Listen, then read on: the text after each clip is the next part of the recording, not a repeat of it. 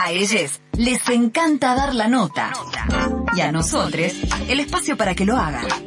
En otra voz o varias, te escuchamos. Bueno, por suerte, por suerte, por suerte, tenemos del otro lado nuestras referentes para eh, cada vez que necesitamos eh, aprender eh, cuestiones, digo, repreguntarnos situaciones, aclarar conceptos, están allí. Una de ellas es la licenciada Noelia Benedetto, sexóloga, tiene, como les decía, muchísimo conocimiento en, en todo lo que tiene que ver con, con, la sexualidad y por eso una vez más la hemos invitado a otra voz o varias para que nos ayude a, eh, a quienes estamos en los medios de comunicación a hablar, pero hablar sabiendo, aunque sea un poquito, ¿no? Bienvenida a otra voz o varias. ¿Cómo estás, querida Noelia? Buen día. Buen día para todos y todas. Muy bien, ¿ustedes? Bien, muy bien, muy bien. Aquí intentando, bueno, nada, eh, hacer una, una visión un poquito más crítica del, del trabajo que hacemos desde los medios y del, del producto, ¿no? Que, que llega a la sociedad, sobre todo cuando se hablan de temas tan delicados que tienen que ver con, con la sexualidad y, y, y con la manera en que nos relacionamos desde este, desde este lugar, eh, que a veces se presenta de, de un modo tan, ¿cómo decirlo?, irresponsable desde los medios, que bueno, eh, nada, no, me produce, en este caso a mí, particularmente hablo por mí, me, produjo una incomodidad, una molestia, y por eso dije, bueno, vamos a hacer un programa donde intentemos, eh, aclarar algunos conceptos, ¿no? Eh, en este caso, bueno, eh, lo presentábamos recién sobre estos dichos que, que sobre la eyaculación femenina que algunas comunicadoras vertieron en, en, en, en un canal de Buenos Aires, y a partir de ahí, no, no para señalar señalarlas a ellas, digo, entender qué es lo que hacemos todos desde los medios masivos de comunicación. Y, bueno, por eso te queríamos invitar a vos para que eh, nos ayudes a entender de qué hablamos eh, a la hora de hablar de la eyaculación, que, que no es femenina, ¿no? Y ahí hay, hay, algunos términos que hay que distinguir, ¿no? Algunos conceptos que hay que diferenciar, ¿no? ¿no? Sí, eh, todo este tema se pone en agenda a partir de una supuesta historia fallida que subió Fátima Flores, donde había una escena de una cama eh, toda mojada. ¿no?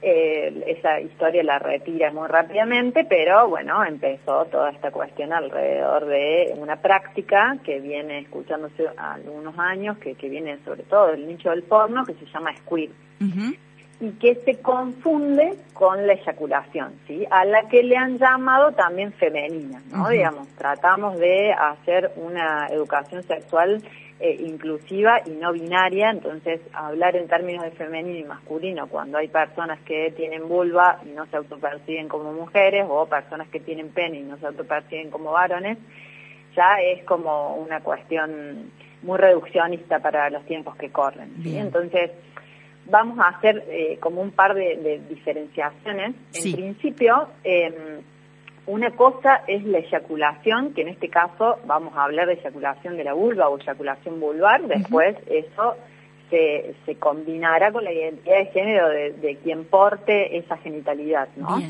La eyaculación vulvar es algo que eh, tienen muchas personas, no, no funciona, digamos, como la eyaculación del pene, pero sí es un líquido que se desprende luego de un proceso de excitación que es escaso, tiene 1 a 2 milímetros como máximo, es espeso y es blanquecino.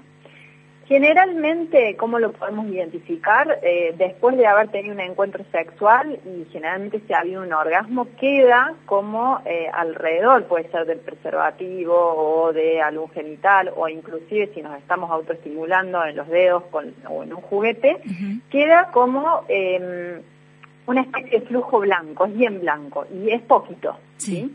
Eso es eyaculación eh, vulvar. Vulvar. Y esa es la manera este, correcta, perdón, no, esa es la manera correcta de referirse entonces, eyaculación vulvar. Así es. Bien, bien. Ese, es, pero eso no es lo que han querido mostrar en las historias. Uh -huh. Eso, digamos que es apenitas, ¿sí? Lo que tiene es antígeno prostático, tiene fosfatasa eh, ácida prostática, tiene aminoácidos, tiene glucosa, por eso suele ser dulce, y tiene prostaglandinas, ¿no? Porque pensemos que surge después de un proceso de peristaltismo. Entonces, para que salga expulsado, tiene prostaglandinas.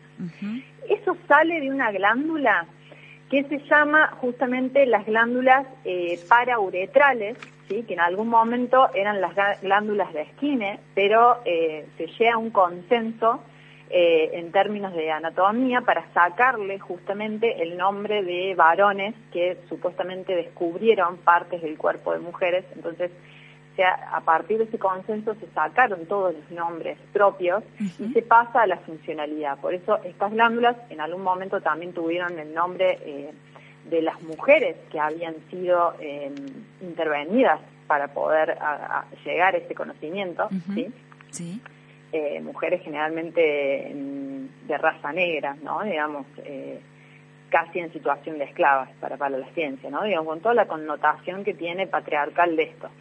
Hoy el consenso dice son glándulas parauretrales, ¿por qué? Porque están paralelas a la uretra, ¿sí? Uno se podría, con un espejo podría identificar a quienes las tienen más visibles y quienes no. Y esto es el homólogo, estas glándulas son el homólogo a la próstata de las personas con pene. Bien. Entonces tendríamos una próstata, la tenemos, no es que tendríamos, sí.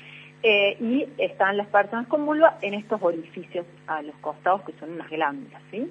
De ahí sale la eyaculación, 1 2 milímetros, blanca, espesa, poco abundante y tiene antígeno prostático. ¿sí? Lo que se habla en esta historia es del squirt. El squirt eh, nace del nicho del porno, tiene que ver con justamente lanzar a chorros eh, algún fluido. ¿sí? Esto es una expulsión generalmente transuretral, si sale de la uretra, por eso muchas veces em, han sido como muy estigmatizadas las personas a las que les sucedía esto porque se las diagnosticaba o tildaba o em, también avergonzaba por tener incontinencia urinaria. ¿Sí? sí. Eh, se, se, planteó mucho tiempo esto de, bueno, hacerse pis encima, ¿sí? orinarse al momento del sexo. ¿sí? En realidad, eso que se ve en esa historia puede ser compatible con una situación de squid, no lo sabemos, ¿sí? Y esto es em, un líquido un tanto más abundante, es transparente, ¿sí? No tiene color, no tiene sabor dulce, no es orina al 100%, sí se habla a veces de que es una orina diluida, pero que en el momento no nos vamos a dar cuenta, y tiene que ver con un fenómeno que se da en relación a una hormona que se llama vasopresina. La vasopresina es una hormona antidiurética que justamente lo que hace es retener ¿sí? la, mm, la orina en su paso por los riñones hasta la vejiga y demás. La cuestión es que en momentos de suma excitación, sí que no necesariamente se eh, superponen a los del orgasmo, sí, puede, puede ser un momento diferente, no es un orgasmo la squid. En momentos de mucha excitación, la función de esa hormona se suspende, sí, es como si dejara de funcionar, entonces ese líquido pasa sin concentración, es decir, pasa directamente en su mayor parte en composición de agua a la vejiga, ¿sí? Y sumado a una estimulación intensa y continuada en lo que sería la parte, la cara anterior de la vagina, así que es una parte como muy esponjosa, que es lo que se suele llamar o mal llamar eh, punto zona G, estimulando eso sostenidamente, muchas personas experimentan justamente esta salida, eh, producto también de una relajación, ¿no? Eh, esta salida a partir de, eh, de, este chorro, ¿sí? Que sale de una manera o desde una zona transuretral, ¿sí?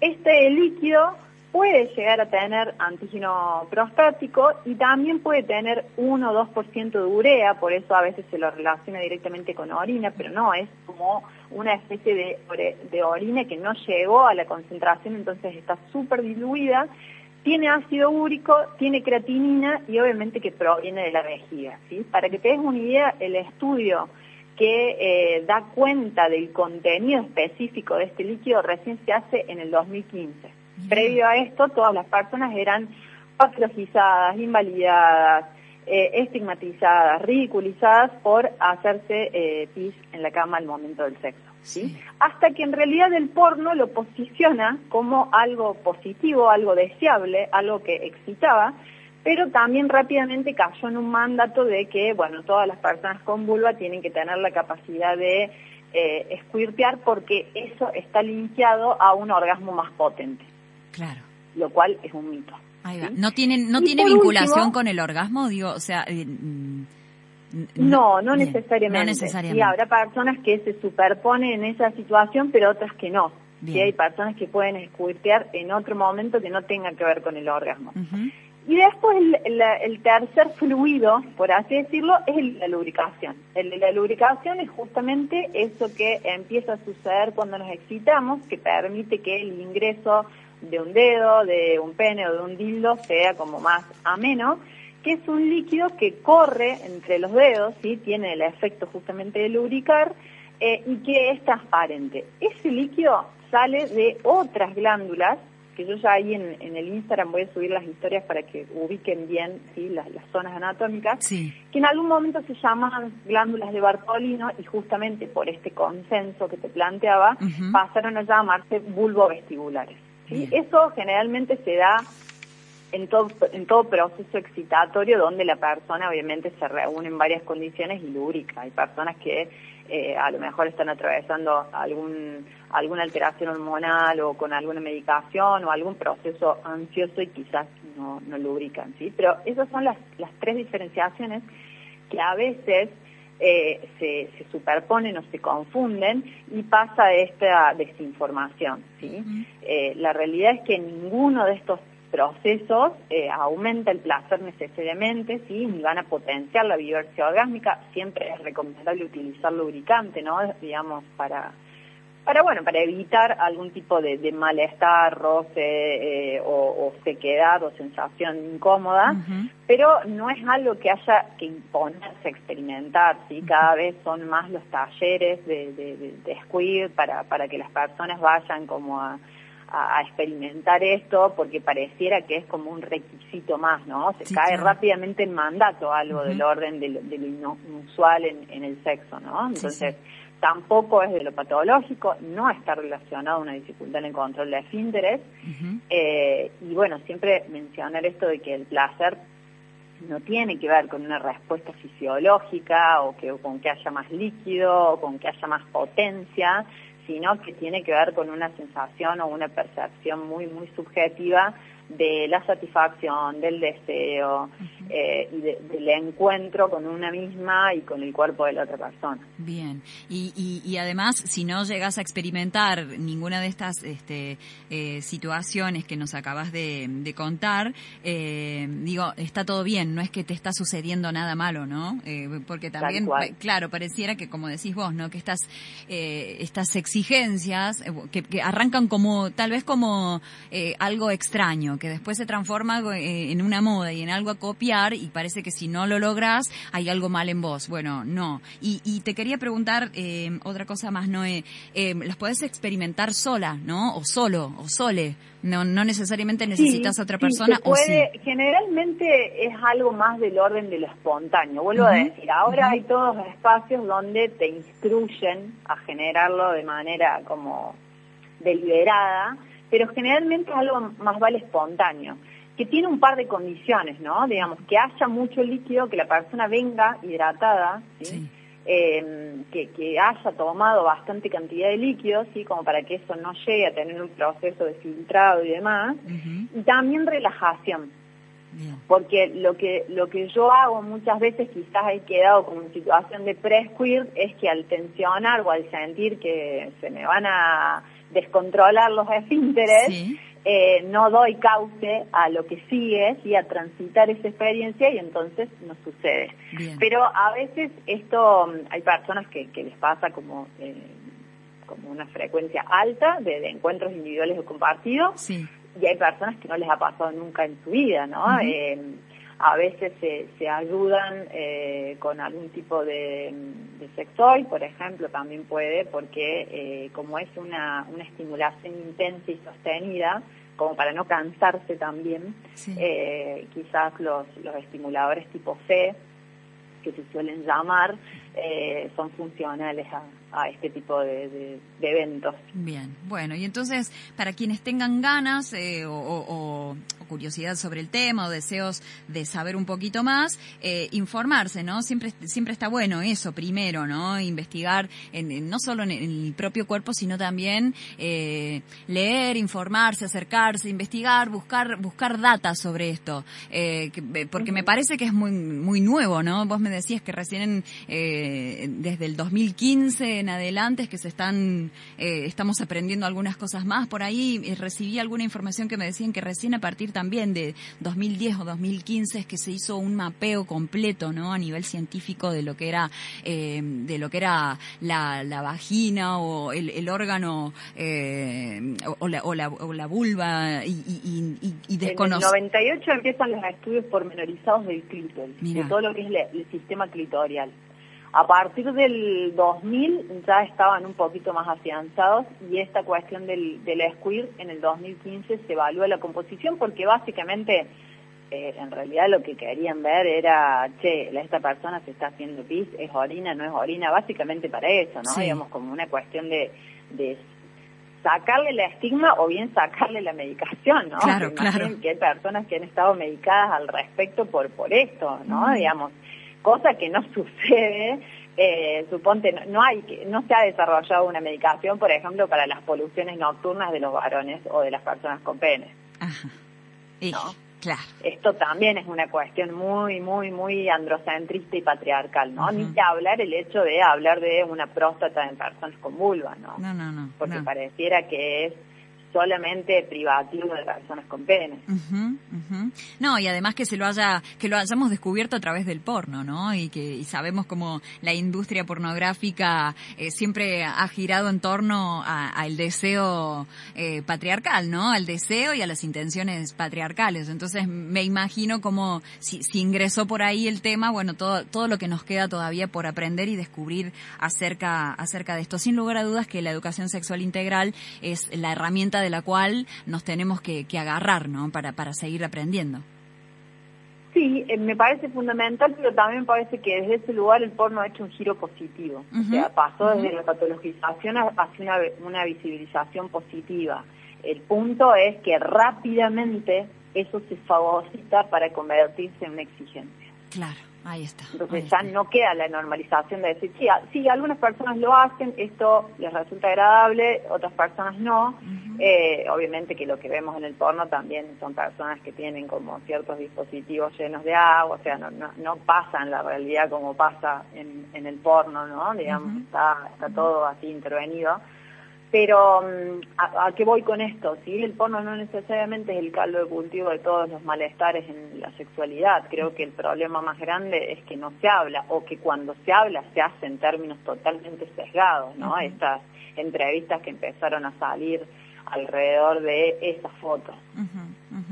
Sí, pero eh, digo, si, si tanto se habló es porque todavía tenemos curiosidad, porque no sabemos, ¿no? Entonces digo, eh, está bueno explorar en esa curiosidad, está bueno aprovechar que tenemos esa curiosidad para, para aprender y por eso me pareció una linda oportunidad de invitarte hoy para que nos ayudes a, aclarar esto. Bueno, ahora ya sabemos la diferenciación, al menos de que hay tres fluidos eh, y, y de que ninguno tiene que, tiene que necesariamente ser o dar de determinado modo en todos, porque eh, los cuerpos son todos distintos, las situaciones son todas distintas y, bueno, y hay que darse tiempo para eso, ¿no? Y, para seguir aprendiendo. Noé, muchísimas gracias. ¿Querés agregar algo más? ¿Vas a subir esta eh, información, me decías, ahí a tu, a tu Instagram? Al Instagram, sí, arroba benedetto con B largo y doble T. Ahí les voy a subir un par de gráficos como para que puedan eh, ubicarse mejor, digamos, en cuestiones anatómicas. Como siempre, muchísimas gracias por, por prestarnos tu, tu conocimiento y participar de nuestro programa, querida Noelia. No, gracias a ustedes, un placer la invitación como siempre. Un abrazo. Eh, bueno, ahí estaba eh, la licenciada Noelia Benedetto que nos aclaró, eh, nos aclaró el panorama. Qué lindo que es cuando te quedas así eh, después de escuchar a una persona que tiene conocimiento sobre el tema, se expande el cerebro, se abren puertitas, ventanitas y, y bueno, a seguir explorando, ¿no? En, en, esta en esta curiosidad, si es que la tenés, eh, busca busca sitios referentes que, que tengan conocimiento, que tengan preparación, que tengan experiencia sobre estas temáticas eh, la licenciada Noelia Benedetto es una de ellas, la, la sexóloga Silvia Aguirre es otra de las referentes a quien también consultamos regularmente desde otra voz o varias. A ambas las podés encontrar en sus páginas de Instagram. Recién hablamos con Noé, el list punto Noelia Benedetto con doble T, eh, porque mm, me parece interesante, ¿no? Eh, que también los medios contribuyamos no solo a desaprender, a desinformar y a tontear, ¿no? Y a hablar por hablar, sino también a darle algún sentido a las palabras y a darle algún sentido a la música que también nos acompaña en otra voz o varias.